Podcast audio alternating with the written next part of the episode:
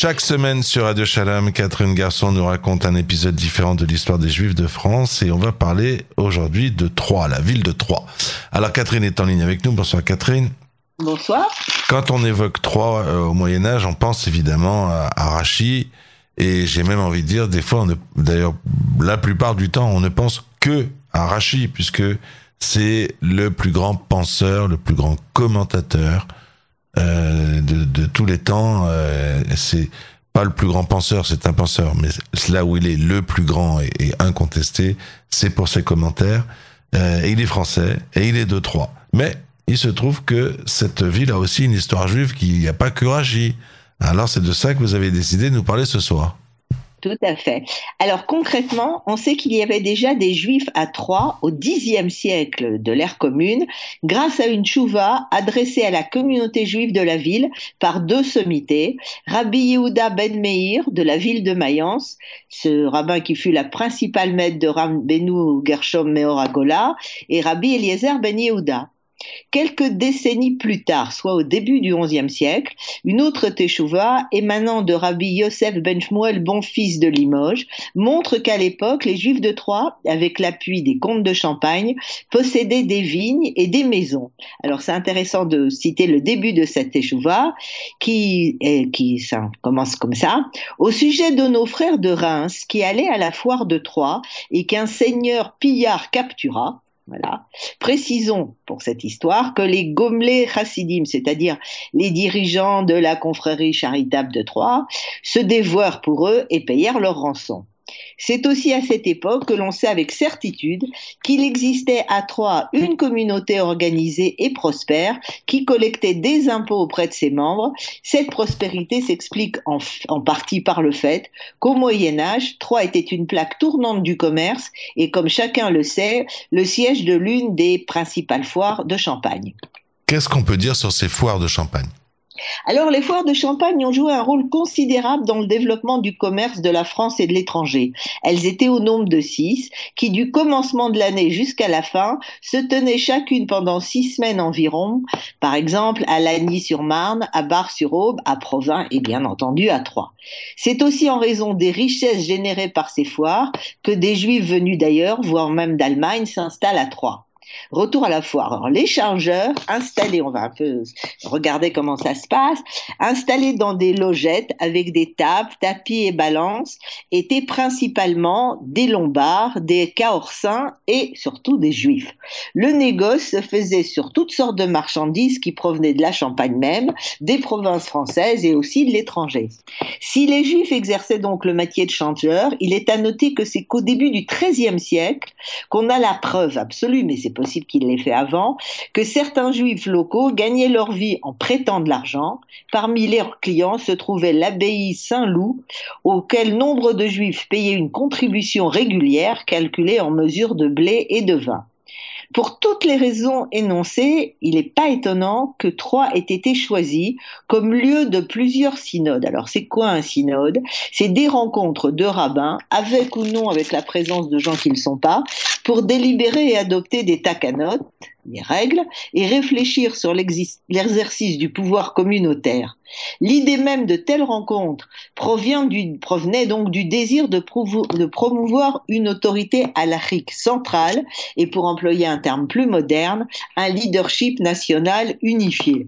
Ce, dans le contexte de la dispersion de, des communautés juives et de l'influence qui allait en diminuant des guéonymes et exilarques de Babylonie, cette, euh, cette perte d'influence devient de plus en plus évidente dans la seconde moitié du XIe siècle. Quels sont ces synodes qui se sont tenus à Troyes? Alors, le premier véritable synode ashkénaze jamais tenu a lieu à Troyes vers 1150 à la demande de Rabbeinu Tam et de son frère le Rajbam. Parmi les points discutés, l'un concerne les délateurs et l'autre les juifs faisant appel aux tribunaux non juifs pour régler leurs litiges. Un autre synode se réunit à Troyes après 1160 y participent des représentants des communautés du Royaume de France ainsi que de Normandie et de Poitiers au programme Que faire de la dot de, la femme mariée qui meurt lors de la première année de son union? Voilà. on va pas rentrer dans la discussion à l'Afrique. Alors avant de clore ce chapitre, pour en venir à l'un des événements centraux que va vivre cette communauté juive de Troyes à la fin du XIIIe siècle, il faut encore dire que la ville possédait bien entendu une yeshiva et au moins deux synagogues, certains pensent jusqu'à quatre.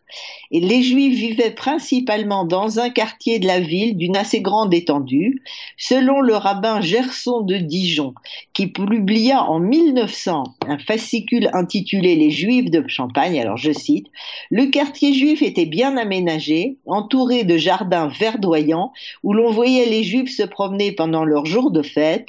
Leur cimetière peu éloigné était situé au commencement du faubourg de Prèze, dans un lieu appelé le Grand Champ ou le Champ de la Madeleine. Et on notera au passage que le Garbin Gerson euh, de Dijon, c'est votre aïeul, Catherine, hein? Euh, Presque. on en vient au tragique événement survenu en 1288. Alors le 25 avril 1288, 13 juifs sont condamnés par le tribunal de l'Inquisition à monter sur le, bûcher à la suite d'une accusation de crime rituel. Cet euh, épisode tragique a été décrit dans deux slichot qui se trouvent encore au Vatican. Ces slichot datent au plus tard du commencement du XIVe siècle, sont, soit donc très près des événements que l'on va relater. L'une des deux est due à un rabbin français qui vivait en Lorraine à la fin du XIIIe siècle, Rabbi Yaakov, fils de, de Yehuda. Alors voici les faits. À la tête de cette communauté de trois, parmi les notables, se trouvent de riches propriétaires, dont quelqu'un qui s'appelle Aquin Châtelain, dont la richesse suscite l'envie des chrétiens. Alors, s'ensuit un complot qui est des plus classiques. Certains des comploteurs se, rendent chez Châtelain, lui parlent amicalement et déposent subrepticement un cadavre dans sa maison. Ah Le, Le cadavre est bien entendu découvert et les chrétiens s'en prennent aux juifs. Châtelain est la première victime, sa maison est pillée et il est lui-même arrêté avec sa femme, ses deux enfants et sa bru. Après l'attaque, 13 juifs restent entre les mains des chrétiens. Comme ils sont accusés d'un crime religieux, c'est-à-dire un crime rituel, ils sont livrés au tribunal ecclésiastique et l'Inquisition se charge du procès. Les 13 sont condamnés à être brûlés. Pour se sauver, les Juifs offrent de se racheter à prix d'or, mais le Saint-Office refuse. Et la suite est terrible. Alors, une fois les bûchers dressés, on amène d'abord Isaac Châtelain, sa femme qui est enceinte, ses deux fils et Bru. Ils vont à la mort, les mains liées derrière le dos, en chantant des Teilim et en s'encourageant mutuellement. La beauté de la jeune bru, de la, belle-fille, semble un moment émouvoir le tribunal, qui lui offre contre le baptême la vie sauve, des richesses et même un mari. Nous te donnerons un écuyer qui t'aimera, dit le tribunal, mais elle refuse et elle va rejoindre son époux dans les flammes. Vient ensuite Samson, l'un des notables de la communauté, Salomon, qui est décrit toujours dans ces mêmes keynotes, jeune homme si plein de bonté, Baruch Tovelem, ou bien dit bon fils d'Avray, puis Simon de Châtillon, qui est Sofer et. C'est le tour ensuite de Yona, qui, dit-on, attise lui-même le feu qui le brûle, d'Isaac et de Chaim, un illustre chirurgien à qui le bailli lui-même promet la vie sauve. S'il abjure, et eh bien il va refuser. enfin vient Chaim, ou Chaim de Chaours, bon, c'est encore un petit bled dans le coin, dont on aggrave le supplice en le faisant mourir à petit feu. Ce qui est fascinant dans toute cette horreur, c'est qu'on connaît l'identité des 13 personnes. Oui, l'historien Arsène Darmesteter a fait une longue, étude sur cette autodafé de Troyes et il nous donne euh, des détails sur presque chacun de ces martyrs. Le premier, donc on a dit, c'est Isaac Châtelain, qui selon les sources avait composé des glosses d'Asmudique, c'est-à-dire des tosfotes, ce qui nous montre qu'il appartenait à l'école française de Troyes, des descendants de Rachid. Il devait être très riche puisqu'il possédait dans la juiverie, c'est comme ça qu'on appelait le quartier juif, plusieurs maisons, ainsi qu'une autre à Moulin au Mot et une vache et un veau qu'il louait. Ce qui était une richesse à l'époque. Tout ça va bien, entendu lui être confisqué. Il meurt donc avec ses deux fils, sa bru et sa femme enceinte. Le suivant est Salomon, originaire de la ville de Brinon dans l'Orne. Lyon, pardon. Il fait partie des notables de la communauté puisqu'il occupe la fonction de trésorier. Ensuite, il y a Baruch d'Aviray, une commune de l'arrondissement de Bar-sur-Seine dans l'Aude et en l'Aube, et on pense qu'il habitait Troyes. Le neuvième supplicié est Shimon de Châtillon, dont on dit qu'il était donc Sofer et Razan. Le seul détail que l'on connaît sur le suivant, Yona, vient de l'élégie française qu'il appelle le beau colon. Colon parce que Yona signifie colombe en hébreu. Si l'on ne sait pas grand-chose sur le onzième, Yitzhak Cohen, on a plus de détails sur Chaim de Brinon, toujours une localité de Lyon, qui était un chirurgien réputé dont la même euh, Kina, la même élégie, dit qu'il rendait la vue aux aveugles. Enfin, le dernier, dénommé lui aussi Chaim, est un riche propriétaire.